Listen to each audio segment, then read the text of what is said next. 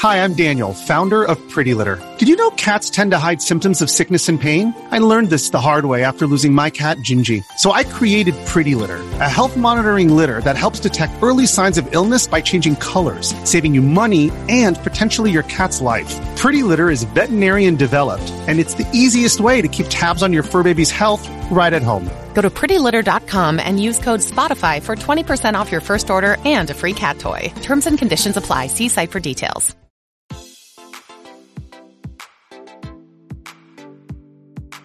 Este es un podcast donde hablamos de todas esas cosas que tu mamá te decía que eran tiempo desperdiciado. Videojuegos, películas, series y más. Somos tres amigos de toda la vida que hablamos apasionadamente de todo lo que nos gusta y más que mantenerte al día con noticias, vamos a compartir nuestras experiencias y recomendaciones. Bienvenidos al episodio número 136 de Tiempo Desperdiciado. Con ustedes casi los mismos de siempre. Eh, Bamba desde Houston, ¿cómo estás? Bien, aquí que Lito, yo voy a empezar esta mentira, pero que Lito está contando votos en la Embajada de Guatemala para las elecciones de Estados Unidos. Eh, creo que pro-Trump, eso es lo que dicen. Eso, ok, yo, iba a decir que estaba protestando hasta que no hubiera un, un recount de los votos y por eso no se iba a presentar al podcast. Lito y la coalición conservadora evangélica de Guatemala están protestando los votos ahorita. Eh, sí, pues, y bueno, como ya, ya se los dejó saber, eh, Bama no está Lito, yo, Daniel, desde Washington, D.C., em, yo creo que no, no puedo no podemos hablar de, de, otra cosa más que, no sé si el mundo lo veo, pero yo diría que sí, el mundo y, y nosotros dos que, que, vivimos en los estados, eh, pues por dos semanas o tal vez más, un mes, tal vez más, o sea, todo ha sido las elecciones, las elecciones. Eh, ¿cómo, ¿cómo viviste vos las elecciones? Yo sé que estuvimos en el chat hasta las dos de la mañana, tal vez una de la mañana, y lo primero que nos mensajeamos cuando levantamos era más cosas de cómo iban los conteos. ¿Cómo, cómo lo viste?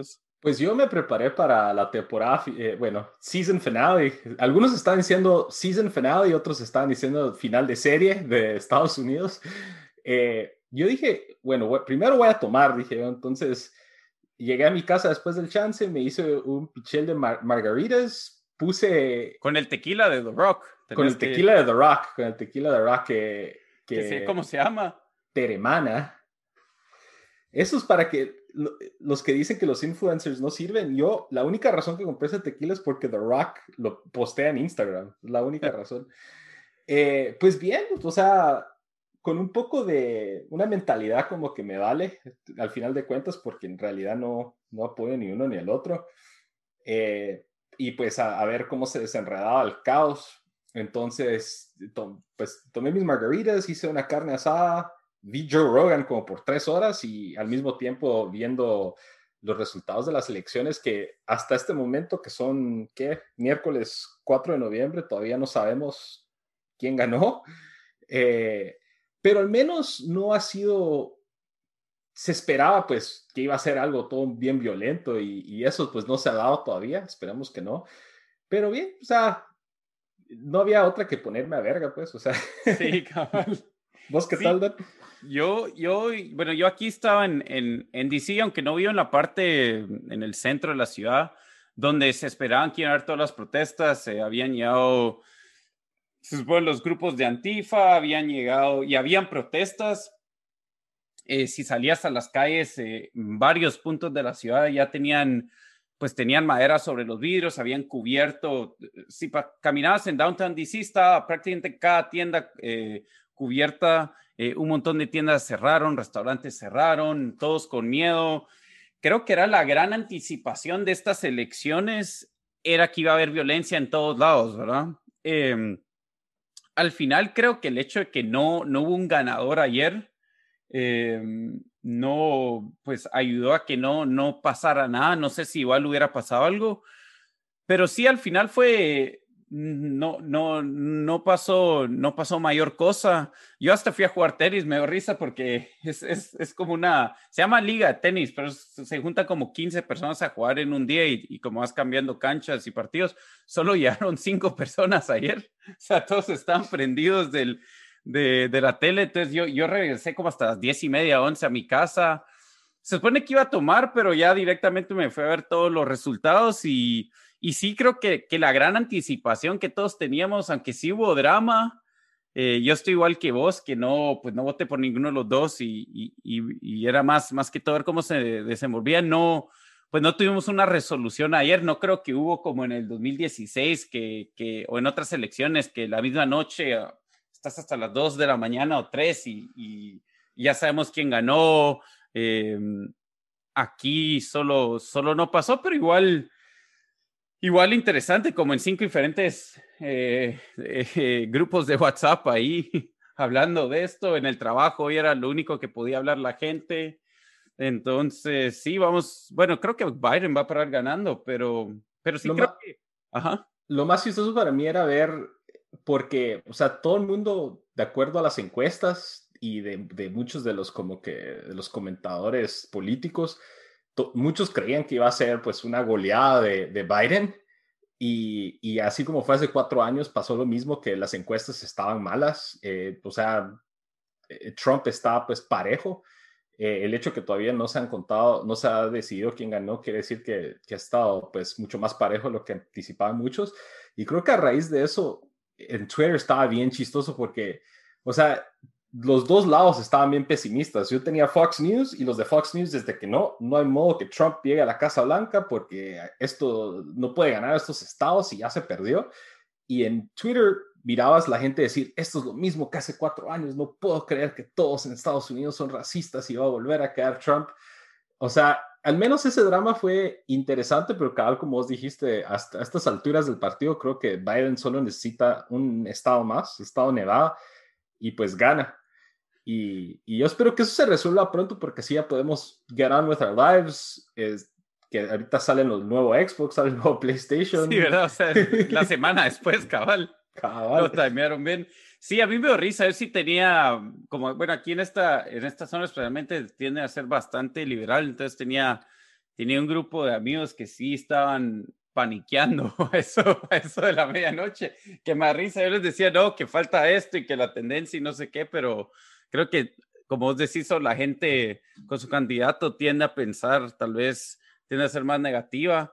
Em, y sí me dio risa porque cabal, alguien, bueno, una amiga en Twitter había puesto que esto no le recuerda a Y2K. Y yo dije, yo creo que va a ser como Y2K en el sentido que esperamos que todos estos van a ver todo este, este, estos fireworks, estos dramas y al final no, no va a pasar mucho.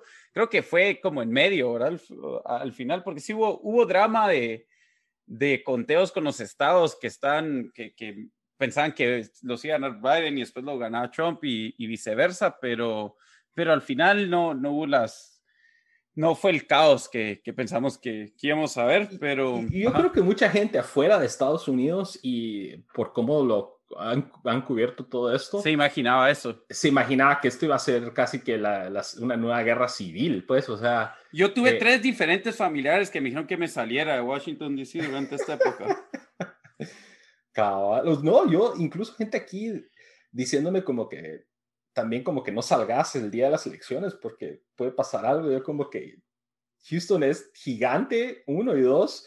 Aquí no es como en DC o Nueva York que, que se arman las cosas, pues, o sea, yo como le digo a, la gente, Houston es tan grande y tan esparcido que la gente tiene que estar de verdad committed para ir a armar vergueo. O, se, o se, juntan 100 en un lado, 20 en otro, 20 en otro. Para ir a downtown a hacer vergueo tenés que llevar tu carro, manejar 20, 30 kilómetros, buscar parqueo, armar tu vergueo y de ahí tener... Regresarte. Regresarte y esperar de que pues no esté todo cerrado y con lleno de policías, ¿va? Entonces no es como que lo más, no es como en DC o Nueva York que te puedes subir a un tren, llegas a downtown, al más verguero, después estás a comer pizza y a tu casa en el tren, pues.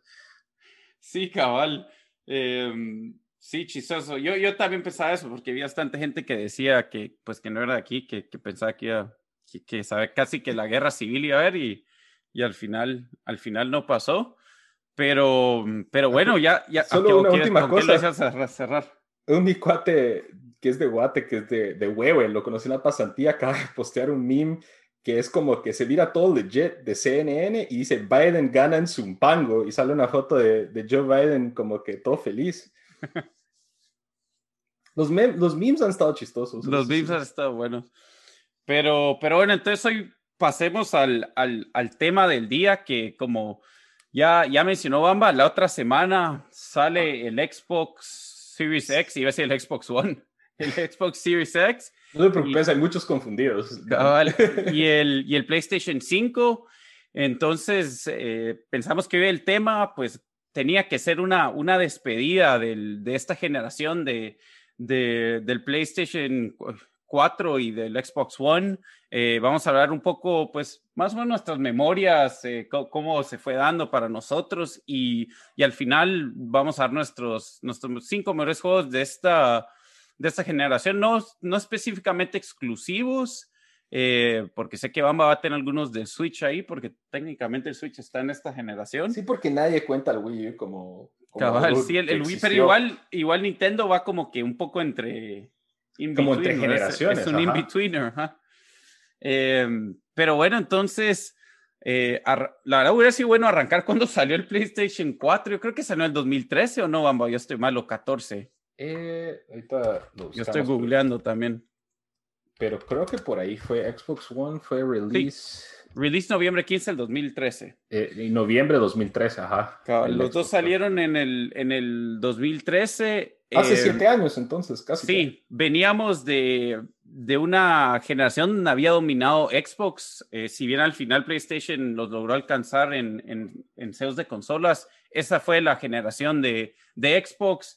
Ya, ya habíamos pasado una época donde el Internet o sea, casi yo diría que era masivo en el sentido que casi todos los juegos tenían online, entonces PlayStation aquí iba a tener que arreglar todo lo que había hecho de lo que había hecho mal con, con el PlayStation 3 y, y la verdad los, el arranque para las dos consolas no puede ser más, más diferente. El, el mensajeo que salió Xbox fue, o sea, se tropezó un montón con las cosas que salieron. Eh, PlayStation le logró pegar duros con cosas como el precio, cómo compartías un juego. Xbox hizo decisiones inexplicables como que te querían zampar el, ¿cómo se llama? El, la cámara, vamos, ¿cómo se llama? El... Ah, el, eh, hasta se me olvidó de, tan culero que fue eso, pero eh, el, el, ¿ah?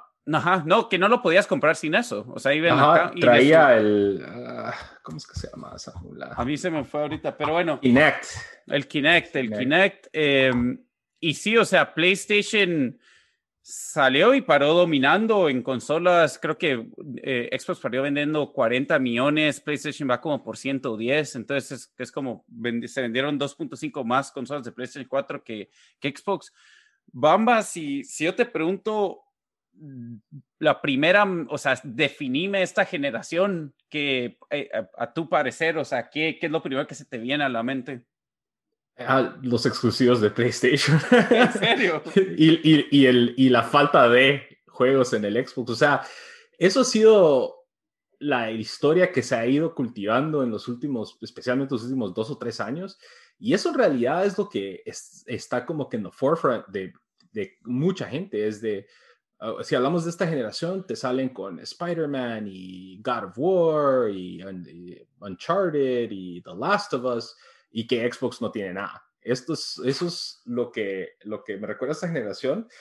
Mucho de eso creo que también es, como vos dijiste, el, launch, la verdad, estableció la dirección de las dos consolas. El Xbox creo que tuvo bastante mala publicidad eh, en cerca del launch, que que se hablaba de que iba a tener que estar conectada siempre al Internet para, para que pudieras jugar, que era algo que tenía que ver con... Sí, incluso me recuerdo que despidieron a alguien de Xbox porque le dijeron, hey, ¿qué pasa si no tenés Internet? Ah, pues te puedes comprar el Xbox 360 o algo así. Eh, eso, eh, Xbox empezó también como que vendiéndote la idea que, que Xbox One porque iba a ser la única caja que necesitabas en tu casa para ver tele, para ver películas, que en realidad paró resultando cierto para, para los dos sistemas, la verdad, porque incluso hasta hoy en día no tengo cable, no tengo una cajita de cable ni nada, todo es a través del Xbox, o sea, mi, mi YouTube TV, mi Netflix, mis juegos, y el mensajeo también era que Xbox cuando, cuando empezó el lanzamiento no te estaba sacando juegos ni nada, sino como quedándote todas las otras funcionalidades del Xbox. Quería ser tu one-stop shop de tu, tu entertainment que, que, al final, igual como dijiste, pues PlayStation lo hace igual, pero ese no era el mensajeo para vender tu consola a gamers, ¿verdad? Y lo otro también que no ibas a poder jugar juegos usados. Eh, o sea, como que tratando de hacer un push hacia más digital y todo eso. Cosas que al final igual pasaron naturalmente, pero Pero fue, fue la manera en que lo presentaron fue mal y la verdad creo que desde ese momento fue que perdieron cualquier eh, momentum que traían con el Xbox 360, que la verdad fue innovador eh, y, y, los estableció como una, la verdad, una potencia en el, en el mundo de videojuegos y se pasó casi que es como una generación perdida de Xbox en, en, el sentido de que PlayStation desde los días del PlayStation 3 estuvo pues cultivando sus estudios y, em, y perfilándolos para poder ser esta fábrica de, de megajuegos que, que, se ha vuelto. Entonces, eh, la, la, la, otra, el otro lado de, eso es que en Xbox pues no hubo mayores razones, a pesar de que hay buenos juegos, o sea, que los vamos a mencionar más adelante, la historia que nos han pintado es eso. Y yo creo que ese para mí es el, es el big takeaway de esta generación.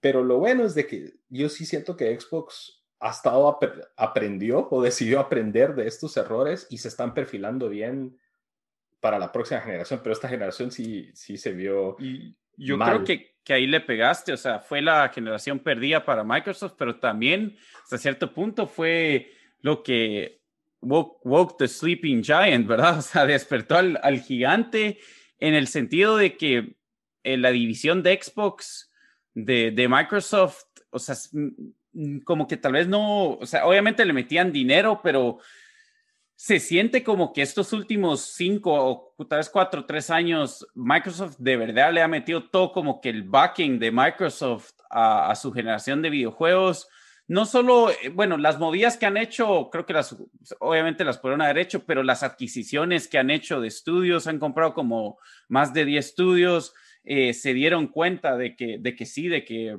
o sea, los exclusivos movían consolas y, y, y sí le importaba a la gente. Y obviamente, tal vez este año no lo vamos a ver, tal vez el otro año, bueno, obviamente este año no, seguro no lo vamos a ver, pero el otro año tal vez no lo, no lo miramos, pero en dos, tres años pues sí, Xbox, o sea, todos estos estudios que compraron van a tener que empezar a sacar juegos y, y, y sí, o sea, me imagino, vamos a, ver, vamos a esperar la calidad, pero si tienes tantos estudios, mínimo vas a tener unos dos, tres hits al año, ¿verdad? Entonces yo creo que también, también fue pues algo que, que hizo, hizo despertar a, a Microsoft y, y, pues regresando a, a, lo que definió esta, esta generación, creo que la verdad no lo había pensado. Fíjate, para, para, mí, yo no tantos fueron los exclusivos de PlayStation, que si me pongo a pensar, sí, sí era como que um, cada año nos daban mínimo un hit, ¿me entendés? O sea, un, un 9, 9, de 10, un 10 de 10, o sea, sí, era, era consistente. Era consistente, pero yo siento que, bueno, y tal vez es, no sé, no sé, no sé si es esto solo mi impresión, porque yo en la época del PlayStation 3, como tres años dejé de jugar pero siento que los juegos como que se graduaron a otro nivel durante esta época, durante esta generación, eh, en, el, en el sentido del polish, las historias, eh, los diferentes temas que estaban cubriendo. No sé, no sé si vos sentís lo mismo o no. Yo, yo, yo siento que todos los años habían no solo exclusivos, pero ya la magnitud de los juegos que estamos jugando es, no sé, es, es impresionante, pues, eh, y, y, yo creo que es la mejor generación de console, de generación de juegos que hemos tenido en, en, en pues en, en, todos los tiempos, en partes porque tenemos más estudios diseñando juegos, eh, más estudios diseñando excelentes juegos, tenemos todo tipo, o sea, te puedes, puedes comprar un, puedes jugar un, un, un platformer o un juego así estilo 1900, como los, un estilo 80s. retro de los 80s, o puedes jugar este, yo que sé, Assassin's Creed, eh, Odyssey o, o, Red Dead Redemption. Cabal, ¿no? Horizon Zero Dawn, no sé, no sé es, si es mi impresión o, o, crees que estoy... Sí, y, y, siento que ha sido la trayectoria de la generación de, de, Xbox 360 y de PlayStation 3, ya se empezaron como a ver ese tipo de, de juegos tener eh, éxito. O sea, tenías a los Bioshock y uh, eh, sí. Mass Effect y Skyrim y unos Heavy juegos Rain, que eran, que juegos de ajá, temas que eran así. más, se sentían más pues magnos y con historias más profundas y con más épicos, pues era casi como que eh, agarrando algo salido de Hollywood y, lo plasmaron en un videojuego. Y yo creo que en esta generación ya se aterrizó bien, bien, que eso es la, eso pues tiene, mucha gente le gusta, pues si lo vimos con PlayStation, que, que esa era la fórmula, era, era esos juegos en tercera persona bien hechos, con buenas historias y bien cinematográficos. Eh, lo otro es que también en la generación anterior, y esto, eh, o sea, era una generación también que era muy de shooters, o sea, estaba Halo 3, que, que la verdad fue lo que uno de los juegos que cargó al 360 a tener el éxito y el, y el pues ya el, la facilidad que tenía la gente de jugar online y de jugar Call of Duty y todo ese tipo de juegos que también se siguieron en esta generación porque obviamente está Fortnite, está todavía Call of Duty, pero vimos como que cosas más diferentes, un poco más originales y, y, eso creo que sí ha sido también otro buen punto de, que esta generación a dónde nos ha llevado y, y creo que va a continuar eh, en esa trayectoria. En parte, por eso Xbox creo que tiene que tiene todos estos estudios para poder tener esos juegos de esa calidad y al mismo tiempo tienen otros estudios menores que, como vos dijiste, están haciendo juegos más originales en el sentido de que quizás no van a tener el, el presupuesto de un GTA, pero juegos como eh, Celeste y todo ese tipo de cosas que son, se, se, ven sencillos, pero que paran siendo bien Hellblade.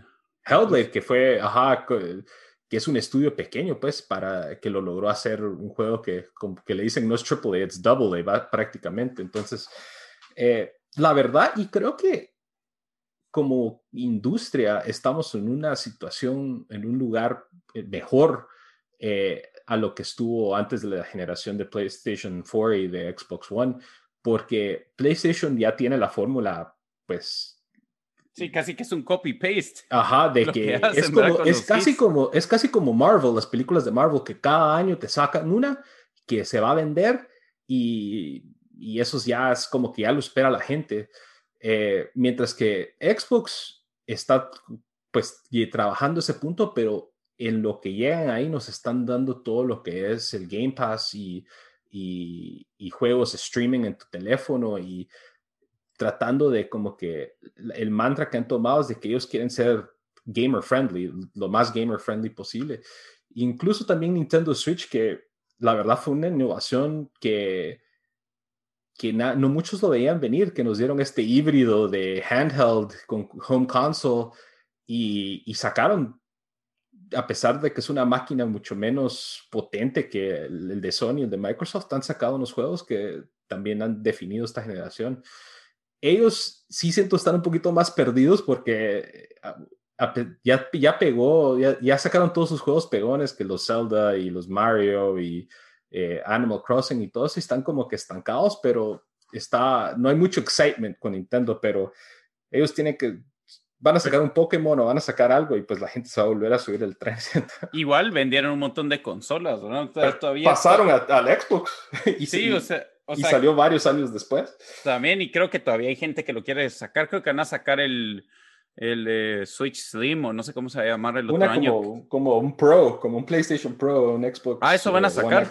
Ajá, o sea, es el rumor, creo que no han confirmado nada, pero de que se espera que va a haber una como que versión más potente del Switch. Que, que, bueno, esa es otra cosa que, que, nos dejó también esta generación. Ya, y yo creo que eso probablemente va a ser un poco lo que, lo que se viene en el futuro, de que vamos a ver el, el mid, el mid life cycle upgrade, ¿verdad? O sea, de que PlayStation sacó su PlayStation Pro. Si bien obviamente antes hacían como que la versión es PlayStation 3 Slim, que tal vez le agregan un poco más memoria y esto, pero básicamente era la misma consola. Eh, lo hacían más delgado y todo, pero ahorita sí, pues el PS Pro era un, una consola más poderosa, también el, el, Xbox One, ¿cómo era? ¿Xbox One X o no? Eh, sí, Xbox One X. Entonces, yo creo que eso va a continuar eh, probablemente. Eh, y saber, saber, no sé si todavía lo van a hacer, o sea, después de cinco años o, o si lo vamos a ver más seguido.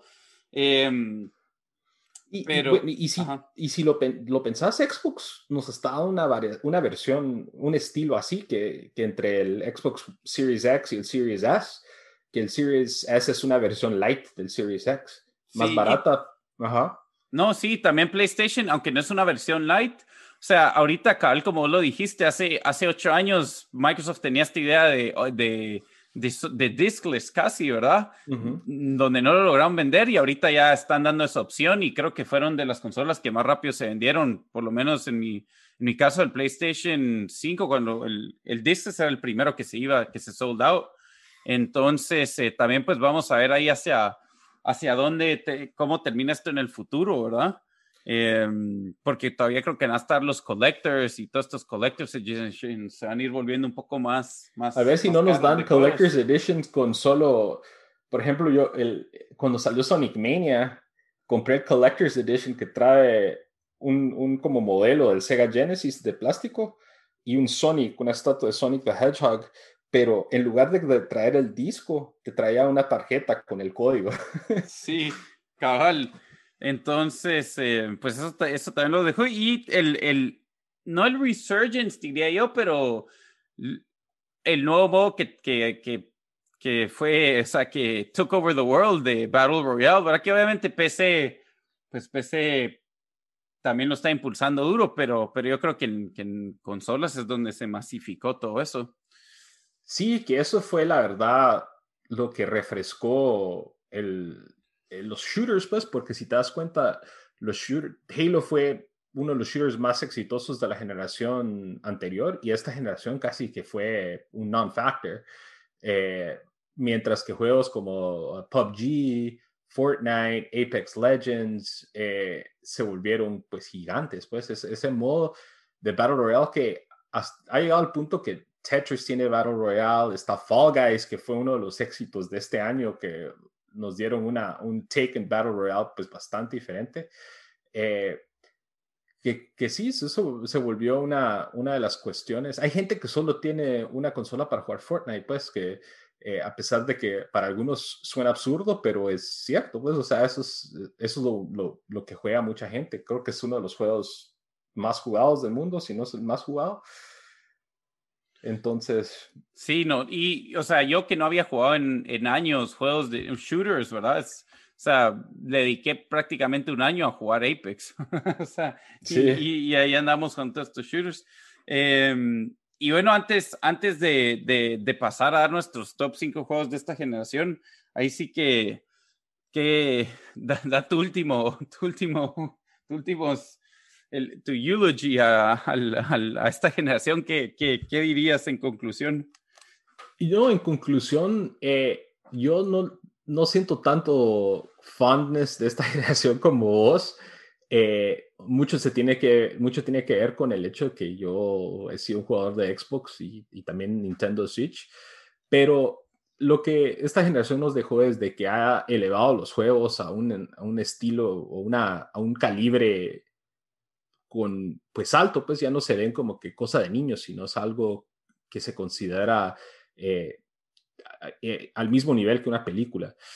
Eh, eso, lo otro es que el fracaso de Microsoft nos ha dado o los ha hecho innovar y creo que esas innovaciones las vamos a sentir en esta generación y creo que pues quizás no en los siguientes dos, tres años, pero el futuro va a ser eso, que los, el, los Netflix de videojuegos que, Microsoft ya se perfiló, no se me haría extraño que Nintendo y Sony hagan algo parecido. Eh, o incluso en la PC también, que a pesar de que hay Game Pass en PC, eh, a ver si Epic Game, eh, Epic o Steam o algo así también hagan algo parecido. Y, y, la verdad creo que es una de las épocas más, creo que es una de las, de las generaciones que más anticipación y más emoción tiene simplemente por por todo lo que acabo de mencionar y, las posibilidades que se tienen hacia adelante.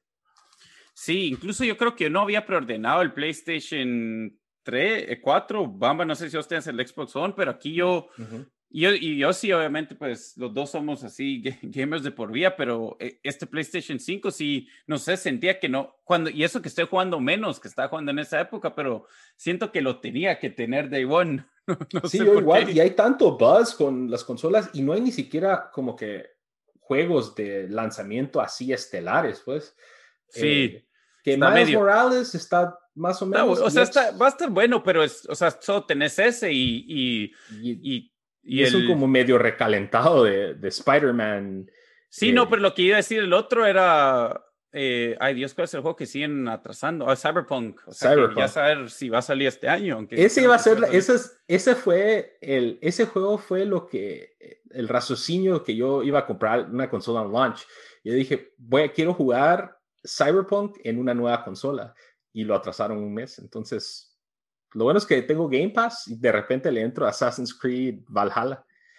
Sí, bueno, y yo ahí sin conclusión, agregando lo que vos dijiste, que, y también ya lo había mencionado, que vimos, yo siento que los juegos se graduaron a un, a un cierto nivel eh, y también pues la calidad de juegos que tenemos y de todo diferentes tipos de juegos es, es el golden age de, de gaming para mí, pero más que todo yo siento que en lo más que se puede, video game ya es mainstream y creo que pasó durante esta, em, esta década prácticamente, ¿verdad? O sea, donde este, esta generación, obviamente impulsado mucho por, por, por YouTube y todo eso, pero yo creo que si hace 10 años le hubieras dicho a alguien, ah, sabías de que van a haber estos streamers que juegan videojuegos, se graban jugando videojuegos y van a tener contratos de 200 millones de dólares. O sea, nadie te hubiera creído. millonarios, pues.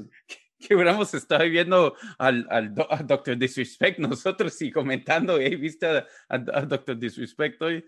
Em, la verdad, eso, pues obviamente eso ayudó a que se, que se volviera mainstream y sí, y sí, pues para mí interesante eso, después de que gamers estuvieron siempre como el, el side del, parte del, de Freaks and Geeks, prácticamente. Cabal era como, como que menospreciados o vistos de menos. Y Cabal, ya dejamos a los de Dungeons and Dragons atrás. Magic, y es juego Magic, Sí, pero bueno, entonces eh, pasemos a, a, lo que eh, va a ser los, los cinco mejores juegos para nosotros eh, de, de esta generación. Eh, no discutimos las reglas, vamos antes, pero yo, así que vamos a recostar. Las reglas son, puede ser juego de Switch, porque es considerado esta generación, eh, Xbox One y PlayStation 4. Tiene que ser un juego que sí salió primero durante esta generación. Ahora, obviamente hubieron juegos que salieron para PlayStation 4 y 3, pero ya, ya, o sea, eran en esta generación, entonces cuentan para esto, ¿no? Digamos, yo no pondría The Last of Us, que fue juego para cerrar la generación del PlayStation 3, o Grand Theft Auto 5, no lo pondría yo, porque fue juego, aunque aquí se, con el online ha sido re, popular, pero salió primero en, PlayStation 3.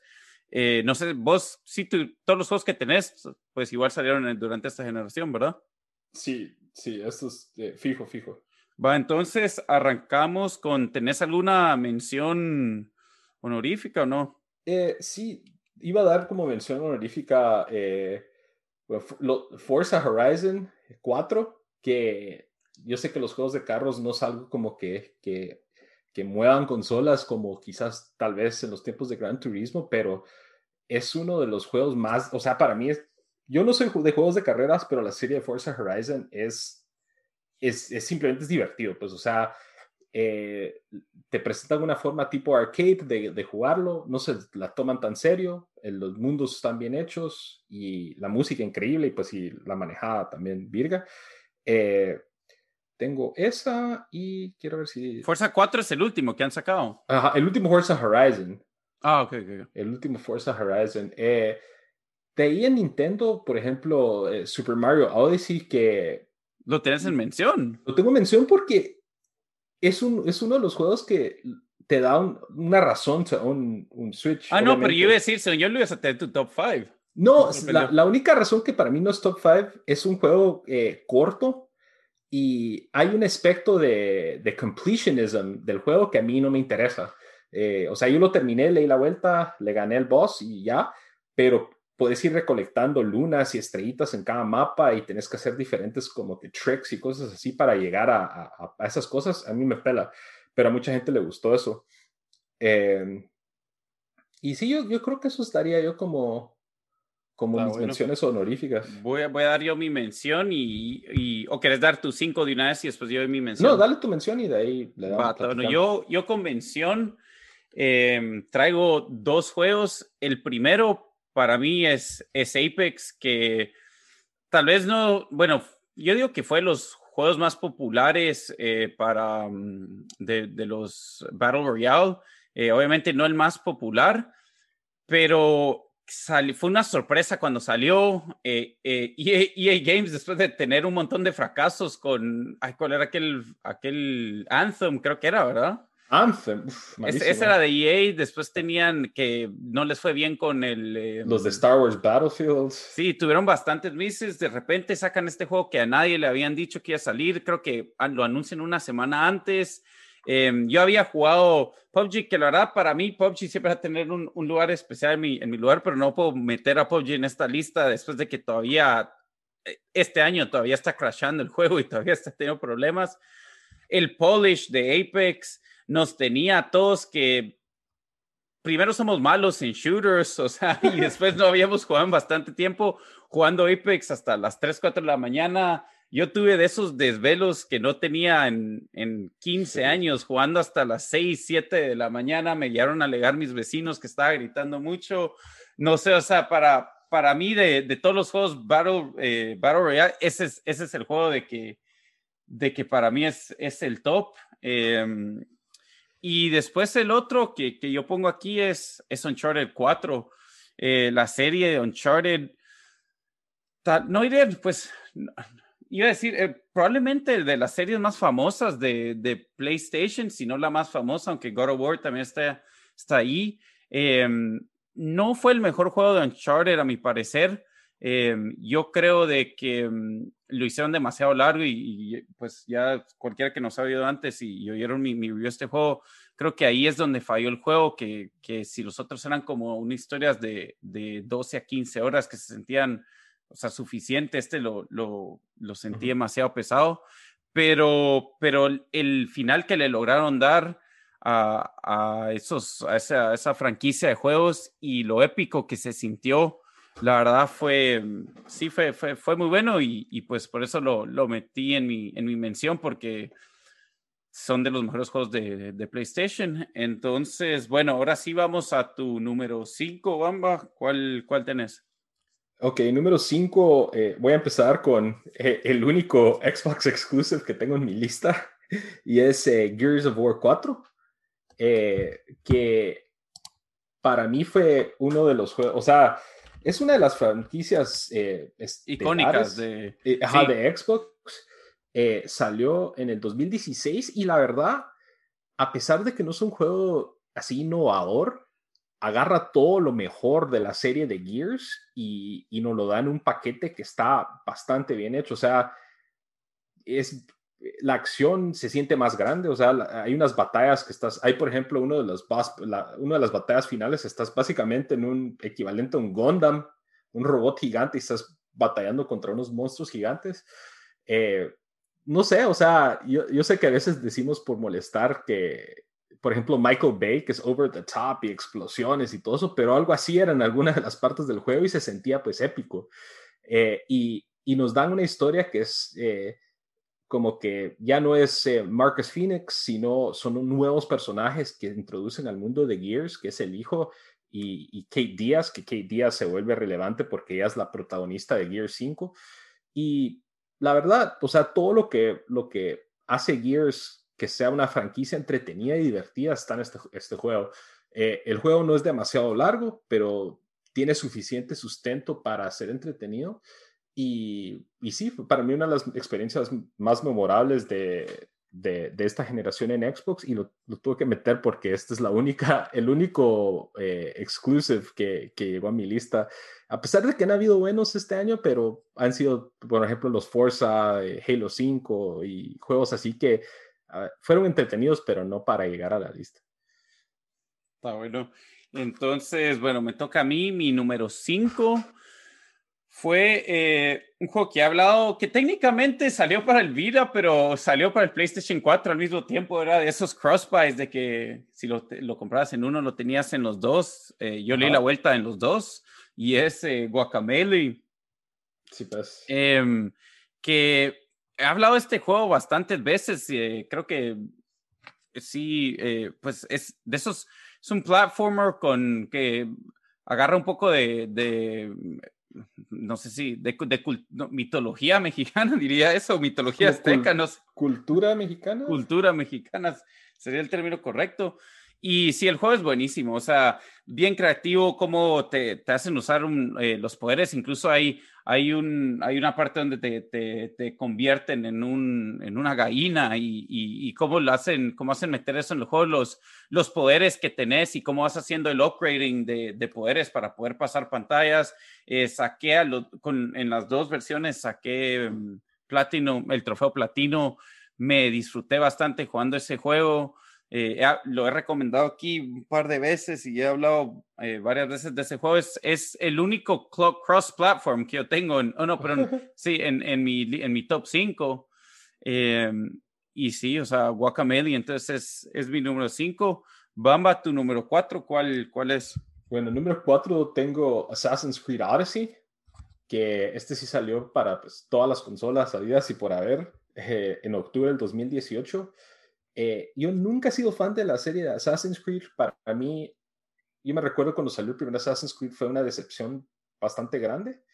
Eh, y le paré dando chance a este juego porque se había leído los reviews y mucho de lo que decían era que si, si te gustó The Witcher, te va a gustar Assassin's Creed Odyssey.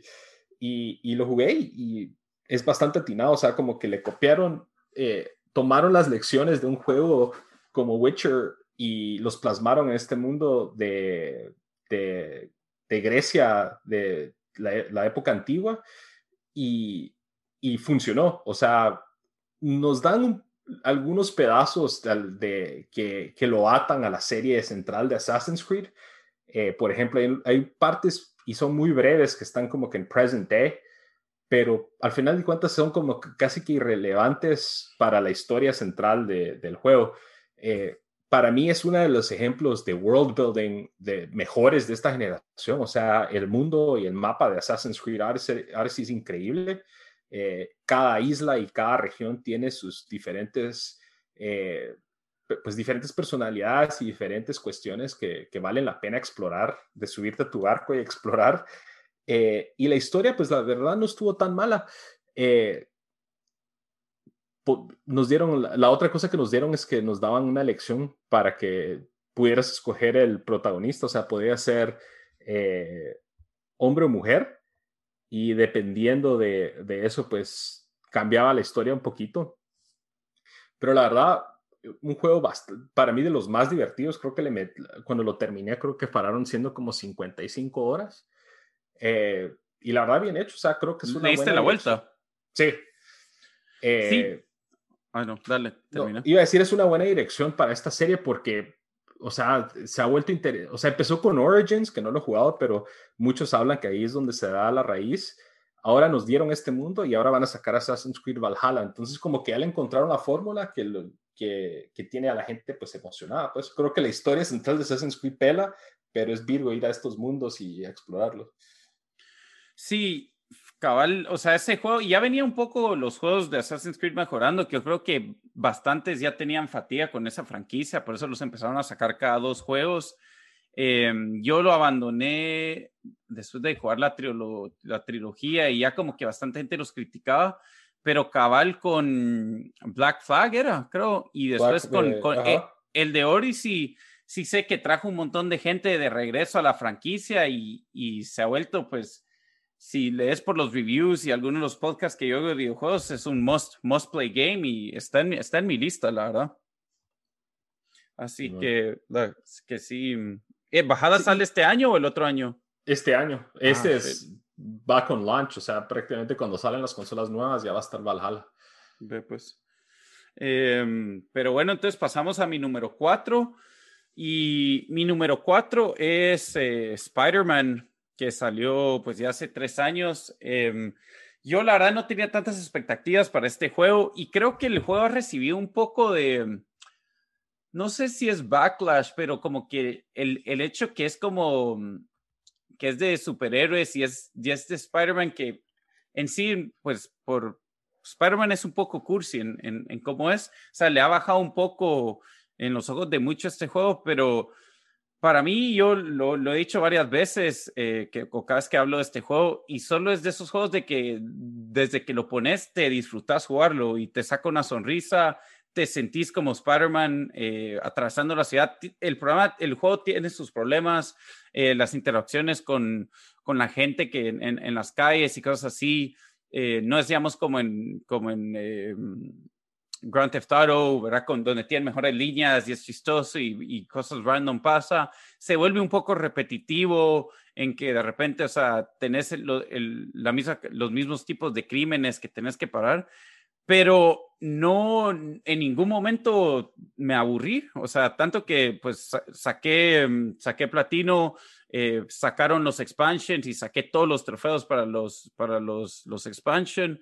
Em, y sí es solo, o sea, eh, la mecánica de, de, pelear y cuando estás eh, swinging atrás de toda la ciudad se siente también de que, mm, o sea, yo, yo ahorita estoy emocionado de jugar más Morales, sé que lo más seguro va a ser, va a ser muy parecido, pero solo meterme a ese otro mundo, sí, sí, o sea, por eso es la anticipación por ese juego es tan, tan alta y por eso lo puse como número 4 en, en, en mi lista.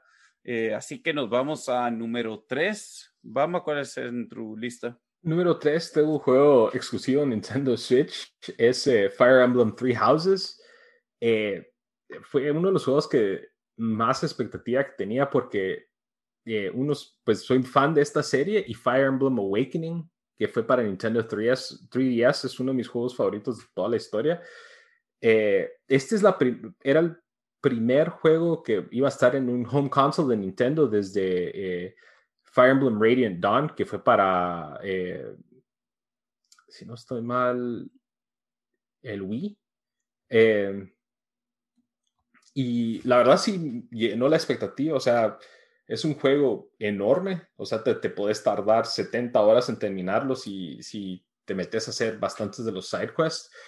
continúa ese estilo de turn-based tactics, que es emblemático del juego, valga la redundancia, y, lo hace bastante bien y con gráficas eh, del Nintendo Switch que, que pues funciona en este estilo artístico, que es un estilo de animación japonesa tipo eh, de anime.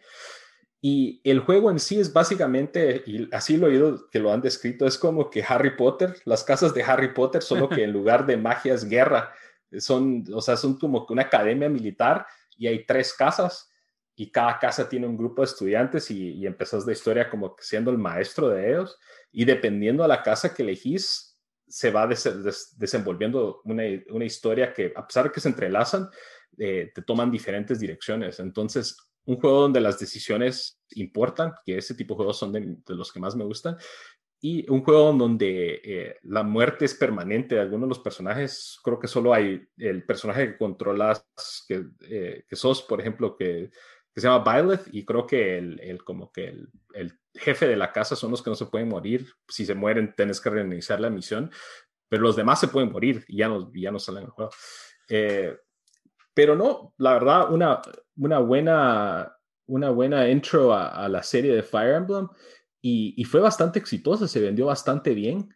Eh, en Estados Unidos eh, creo que vendió como que dos, y en el mundo 2.8 millones de copias y, y, creo que una de las de los mejores juegos de Switch y una de las razones para tener un Switch es este. Entonces, pues no, no sabía que, que, te gustaba tanto, pues o sea, sé que, que, te gustaba, pero no sabía que lo tenías tan high en tu ranking. Uf, es que es un es de esos juegos que cuando lo jugás y me imagino que sentís lo mismo en, varios de los de PlayStation y lo terminás y sentís que you've been on a journey, así de que de que pasó de todo, se murió gente, la historia los tiró unos stress, o sea, tenés esa satisfacción de que estuviste en un journey. Entonces, este, este para mí es uno de los juegos que, de esta generación que logró capturar esa esencia. Must play o de, o de o solo si te gustan esos tipos de juego. Y yo creo que es, es, si te gustan esos tipos de juego, porque si, si, si no te gusta el estilo de turn-based eh, de turn-based tactics, te puedes aburrir o te puedes perder. Eh, eh, o sea, le puedes perder el interés, pero si, si, si te gusta ese estilo, es, es imperdible. Está bueno. Entonces, eh, yo voy a mi número 3 y mi número 3 es otro exclusivo de PlayStation, eh, New IP que se llama Horizon Zero Dawn. Em, para mí, a mí me, el, el, mundo, desde el momento que vi el trailer y dije, este juego me lo tengo que comprar, las expectativas que yo tenía para este juego era enorme em, y no me, no me decepcionó. La verdad, el, el, el mundo para mí recreativo, cómo, cómo pensaron ellos, hey, ¿cómo podemos hacer que puedes pelear contra, robo, contra, contra dinosaurios, pero no meterte como que en la época prehistórica y lo hacen inventándose unos robots dinosaurios. Em, la historia era buena, sólida, si bien el diálogo creo que ahí sí es lo que le quita un poco a ese juego, eh, algo simple, eh, no sé si cursi sería la palabra correcta, pero a veces me, me, me parece que, que, es como que un poco como escrita para niños de 12 años, que, que incluso hasta un poco más que, que Spider-Man, que es, que, es el, que, es el juego que quería ser escrito para, para niños de 12 años. Pero eso no le quita a de que las mecánicas del juego era excelente, el, el, el combat system era bueno. A mí me gustaba tanto de que yo creo que lograron tener el balance perfecto en que cada diferente dinosaurio robot que te enfrentabas iba a tener una diferente mecánica de cómo matarlo, pero no era como, yo que sé, un RPG o, de esos juegos donde tenés como 20 diferentes armas o 30 diferentes movidas y al final no sabes ni qué diablos haces, entonces paras hacer, haciendo lo mismo. Aquí te, medio forzaban a, a usar ciertas movidas contra ciertos robots y no se vuelve muy como overwhelming también es un juego que le saqué el platino, el trofeo platino. Sacaron el expansion, que es muy bueno, que ahorita se me fue el nombre, pero, pero me, me encantó. Ya anunciaron el segundo para el PlayStation 5. Em, traen otro de esos juegos que donde ya PlayStation estaba sacando juegos que eran pues que eran hit y, Horizon Zero Dawn no, no desentonó. Creo que para muchos están en su top 3 de esta generación y unos tal vez hasta lo, lo ponen como, como número uno. Em, y sí, o sea, mm, como, sí, para mí de los mejores juegos de, esta generación. Ese es uno de los juegos que más quisieras jugar. y que, ajá, que cuando miro los de PlayStation, yo digo, ese juego es una de las razones para mí que, que para tener un, un, un PlayStation. O sea, el estilo artístico se me hace Virgo y se me hace y este va a ser un good segue para mi próximo juego, pero se me hace como un, estilo tipo Breath of the Wild, solo que con su propio mundo y su propio twist. Y, Sí, mira, y, y, la verdad, bueno, la verdad, y esto es crédito de PlayStation, cada juego de PlayStation que jugás es como que, ah, yo creo que este es el, las gráficas, las mejores gráficas, pero los colores y en dónde eh, ocurre este juego, que es en, en el área como de Utah, si no estoy mal. Eh, sí le saca, o sea, te, te mete en, un estilo y como se dijiste, un arte que es un poco diferente a otros juegos. Em, sí, o sea, si te paras comprando un PlayStation 4 barato, definitivamente estos, estos de los juegos que tienes que jugar. Y, y, es de eso, y se tarda 60 horas. Y tal como dijiste de. Ay, Dios, se me fue ahorita el nombre. De Fire Emblem. Lo terminas jugando y, y sí sentís como que, pucha, qué aventura, como que casi que, ay, yo quisiera jugar esto por 20 horas más, ¿verdad? Que no puedes decir mucho eh, de, varios, de juegos donde juegas como 60 horas o algo así. Eh, es un juego que no se siente en esas horas, pero, pero sí, lo, si no lo han jugado, lo harían de jugar. Así que, Bamba, ya medio nos diste tu, tu número 2, pero, pero danos, es otro, es otro exclusive de Nintendo.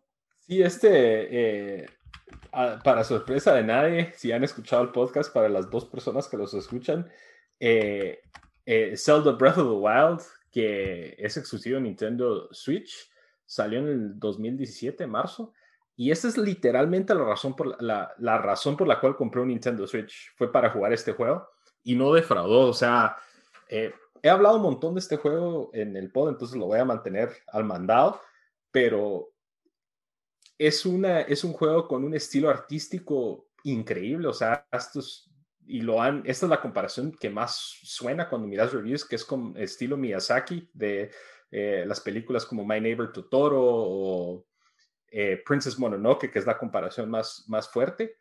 Y es un juego de Zelda que no se siente como un juego de Zelda, que y a mucha, algunos de los diehard fans de Zelda no les gustó eso, pero para mí sí me, o sea, esa fue la razón por la cual yo sentí este juego increíble, porque a pesar de que, o sea, tiene una historia, pero no es una historia, no es como, por ejemplo, Fallout o como The Last of Us, que, que tiene una historia en Fallout que puedes tomar un montón de miles de decisiones diferentes y eso va a afectar el juego, o en The Last of Us, que es una historia, y, correct me if I'm wrong, Dan, que está así bien pulida con un, como que un guion casi como que si fuera una película de Hollywood. Sí. Esta es una historia bastante como que loose, pero funciona porque el juego lo que te hace es te pone en un mundo gigante y, te invita a explorarlo y mientras vas explorándolo vas encontrando los pedazos de la historia y vas silvanando lo que sucedió. Eh, entonces, en realidad el personaje que, que vende este juego es el mundo, pues el mundo de Hyrule, eh, que está en, recuperándose después de, un desastre con Ganon y, y, como que el, el The Forest o el, mundo se está como que recuperando todos los edificios, ¿verdad? es como que un mundo abandonado en donde Nature lo ha recuperado. Entonces, la verdad, jueguenlo si no lo han jugado. Eh, es el mejor juego de Nintendo Switch y, arguably uno de mis juegos favoritos de toda la historia. O sea, este es otro que también terminas como que estuviste en un viaje, en un journey y, y pensás de dónde empezaste hasta dónde llegaste. O sea, te sentís bien. Le metí como 70, 75 horas a este juego. Sí, yo después que que I financially recover después de comprar mi, mi, mi, mi 4K tele y mi PlayStation 5 y todos los accessories, me, me quería comprar el Switch solo para jugar este juego prácticamente. Eh, y si ahí sí como, pues obviamente no, no, es, no es nada nuevo lo que estamos diciendo, lo que dijiste ahí, pero sí, basta, esto movió consolas para Nintendo, es, es eh, Muchos han dicho que es su juego favorito esta, de esta generación o de esta década. Estuvo en un montón de las listas de, mejores juegos de la década. Entonces, sí, o sea, y, yo que la verdad nunca he jugado ningún, bueno, creo que jugué un Zelda, que la verdad eso me, me va a quitar un poco de street cred de... Yo solo jugué de Ocarina of Time y, y, y, este es, o sea, a pesar de que muchos miran Ocarina of Time como el mejor de la serie y uno de los mejores de todos los tiempos, para mí Breath of the Wild es muchísimo mejor. Sí, yo, pues yo, que, que no lo juego desde el trailer, dan ganas de jugarlo y especialmente por, por lo que todos dicen. Em, pero bueno, ahora mi, mi número dos. Y la verdad que este número dos me la puso difícil para, por un tiempo consideré si todavía era el, el número uno, mi, mi, eh, todavía era para mí el mejor juego de, de, la, de la, generación, de, de, esta generación, que lo tuve ahí por un tiempo. Eh, la verdad habla re bien del juego porque creo que si alguien ha oído nuestro podcast o por lo menos vamos a saber cuál va a ser mi número uno, pero, pero mi eh, segundo juego favorito de esta generación es God of War. Los que han oído este, pues ya me han oído hablar de este juego, saben que, que he dicho que para mí es de los juegos mejores escritos y en el sentido que un montón, o sea, tiene un montón, el, el, el, iba, casi, iba a decir el elenco del, del, del juego, pero el, los personajes que, que la verdad solo son como, aparte de los malos, pero los personajes que hablan, le estás interactuando con los mismos 10, 12 personajes y las líneas, o sea, el diálogo que tenés con todos estos, o sea, siento que pulieron tan bien a cada uno de estos personajes que la aventura eh, del juego, o sea, no solo, no solo el combate es excelente, no solo la historia te atrapa entre... Eh, es Kratos, ¿verdad? Sí. y, su, y, su, y, su, hijo. Em, pero cómo vas interactuando con estos personajes. Eh, hay, un personaje, spoiler alert, que, bueno, medio spoiler alert, que, que, te va acompañando durante todo, todo el juego. Prácticamente es una cabeza que te acompaña durante todo el juego y, y te cuenta como que historias de, de, la mitología nórdica y diferentes historias.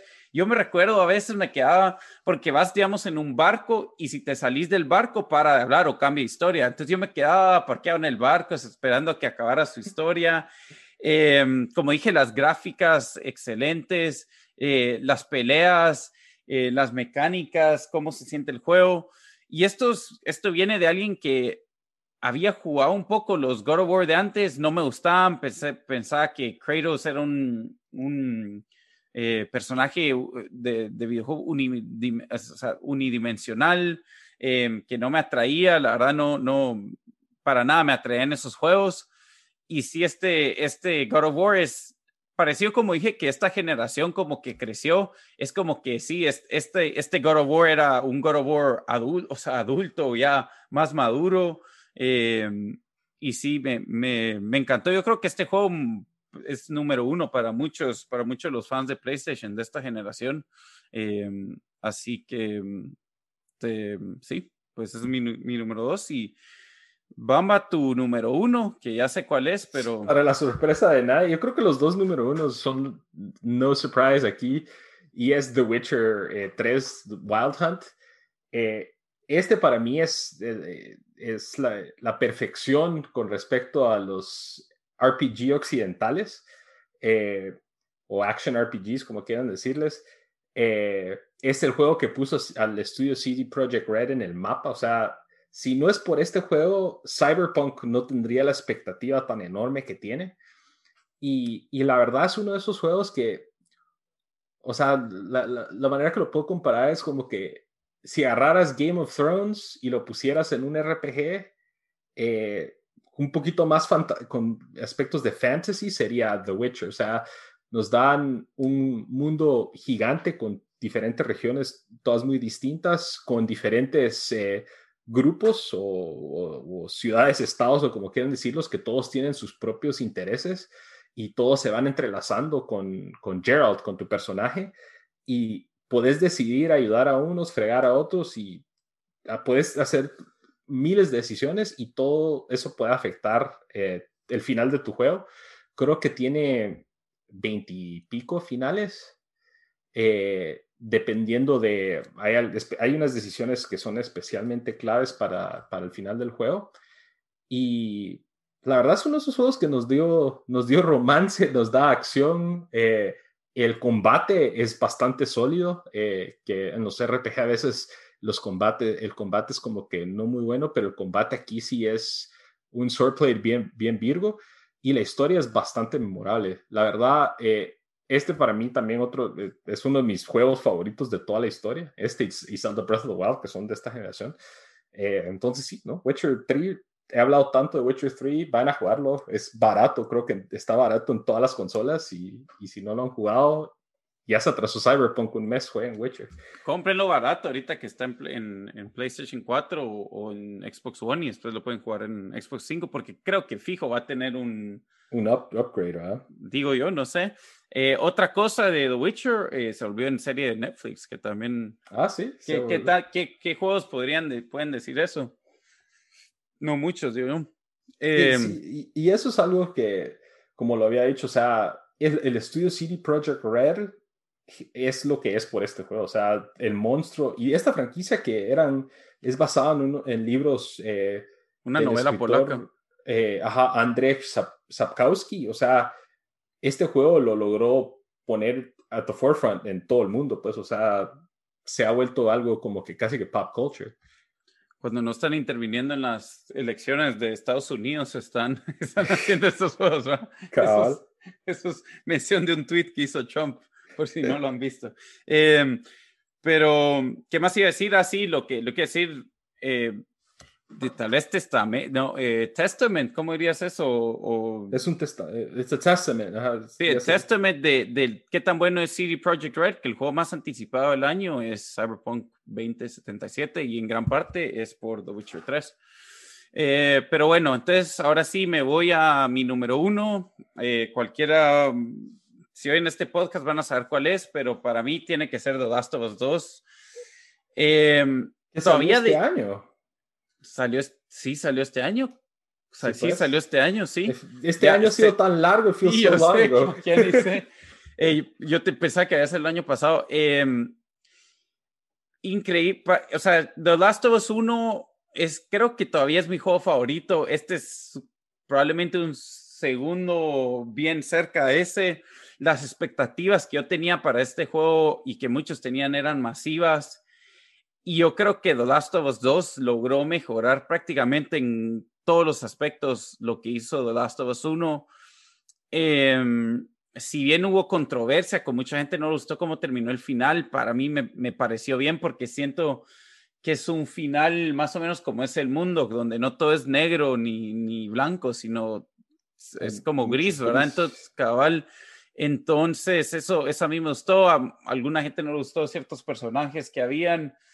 Por ahí yo sentí uno que otra cosa forzada, pero no, no le quitan a, a lo que este juego es, que causa una tensión de principio a fin, donde no sabes qué diablos eh, va a pasar. Y yo describí, describí así el primer juego, y esto creo que lo logró, o sea, lo logró aumentar eso. Eh, otra vez te hace, te hace importar a, los personajes que tienen, las decisiones que hacen en el juego con, con, con los personajes, o sea, es, es, son impactantes, no quiero decir más que eso por, por spoiler alert, pero, pero sí, o sea, este, el, el, el, e, es, es, una película, pues este, esto es una película que hicieron en un juego, eh, los de Naughty Dog para escribir, o sea, tienen los sí tienen todo desde, desde, desde las líneas de los personajes a solo las historias que escriben son, son increíbles. O sea, es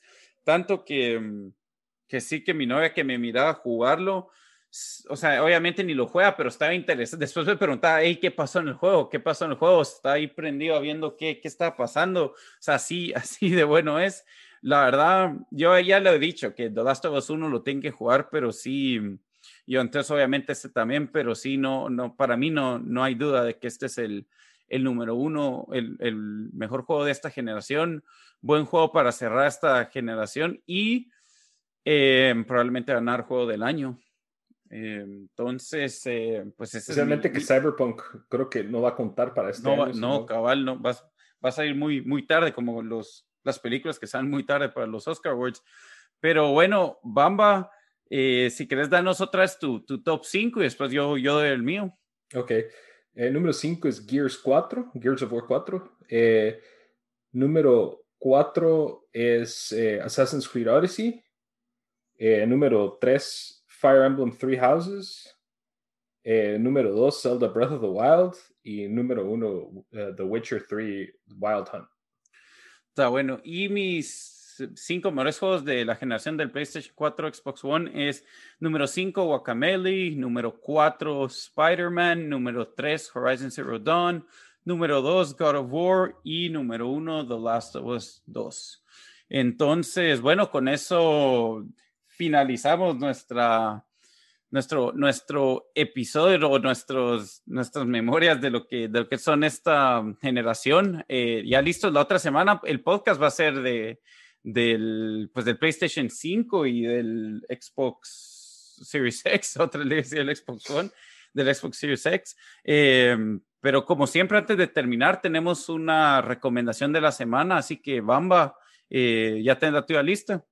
Sí, yo no me voy a hacer bolas aquí y voy a recomendar la última película de horror de este ciclo que estaba viendo bastantes películas de horror. Eh, eh, voy a recomendar eh, Vampires vs. The Bronx, eh, que es una película que está en Netflix.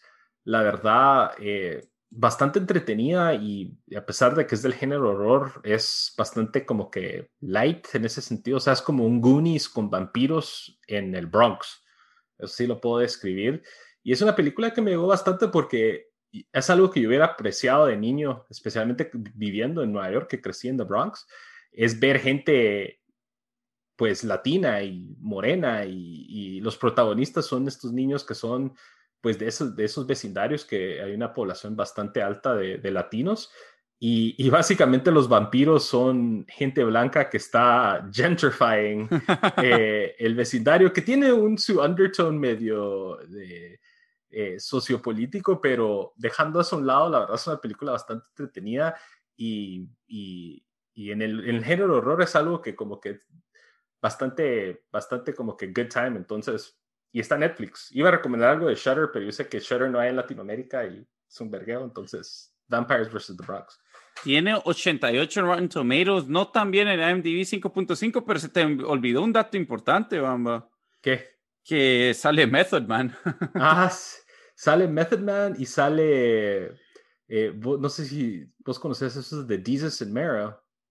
Ah, ese de Kid Mero. Ajá, Kid Mero sale ahí, y, que es eh, unos que empezaron como un podcast, se llamaban los Bodega Boys. Y ah, sí, eso sí sé quiénes son. Un show que primero era en Vice y después creo que es en Showtime. que es como que de entrevistas, eh, que se ha vuelto medio famoso ese cuate y es un es del Bronx también. Ah, ya. Bueno, mi recomendación es, la verdad es un show que cualquiera de nuestra edad yo creo que ha visto, pero cualquier, pero hay gente que tal vez que, que no tiene 30 años y conoce a Chappelle más por su, por su stand-up y no han visto estos shows, ¿sabes? Porque no lo podían ver. Pero Chappelle Show ahora llegó a Netflix. Lo, ah, cierto. Este, lo metieron a Netflix. ¿Dos días o anteayer? Ayer? Sí, creo que fue reciente. Y hoy me di cuenta y de una vez les digo, si no han visto esto, si han visto su... Yo creo que este show lo tienen que ver todo solo por, por lo relevante que fue culturalmente y especialmente con pues un montón de sus stand-ups, entienden más o menos porque él, él hace callback un montón de, de, sus episodios o habla de esto, pero sí, yo creo que, aunque si bien solo duró tres temporadas, yo creo que sí pudiera decir que, que, que culturalmente definió esos años. Eh, y como él dice en sus chistes, él hizo, ay Dios, ¿cómo se llaman los otros, la, los otros dos eh, que hacen skits, los negritos, el que hizo... Chris Rock. No, no, no, no. Quisieron un show. Ah, ¿quién? Keenan, ajá, ajá, que dijo, they stole my show. Hizo They were, eh, em, sí, es excelente. Eh, hay un montón de memes de esto que probablemente identifican si no lo han visto. Entonces, miren lo que episodio dura como 30 minutos y solo hay tres temporadas. Pero bueno, entonces con eso con, concluimos este episodio. Les quiero recordar que nos pueden encontrar en todas las redes eh, y en todos, eh, pues, donde nos pueden oír en podcast, en donde sea, en iTunes, en eh, bueno, ahora es Apple Podcast, en Google Play, en Spotify como Tiempo Desperdiciado y en redes también como Tiempo Desperdiciado, menos en Twitter que somos que estamos como Te Desperdiciado. Entonces, bueno, hasta la próxima. Órale, Bambo.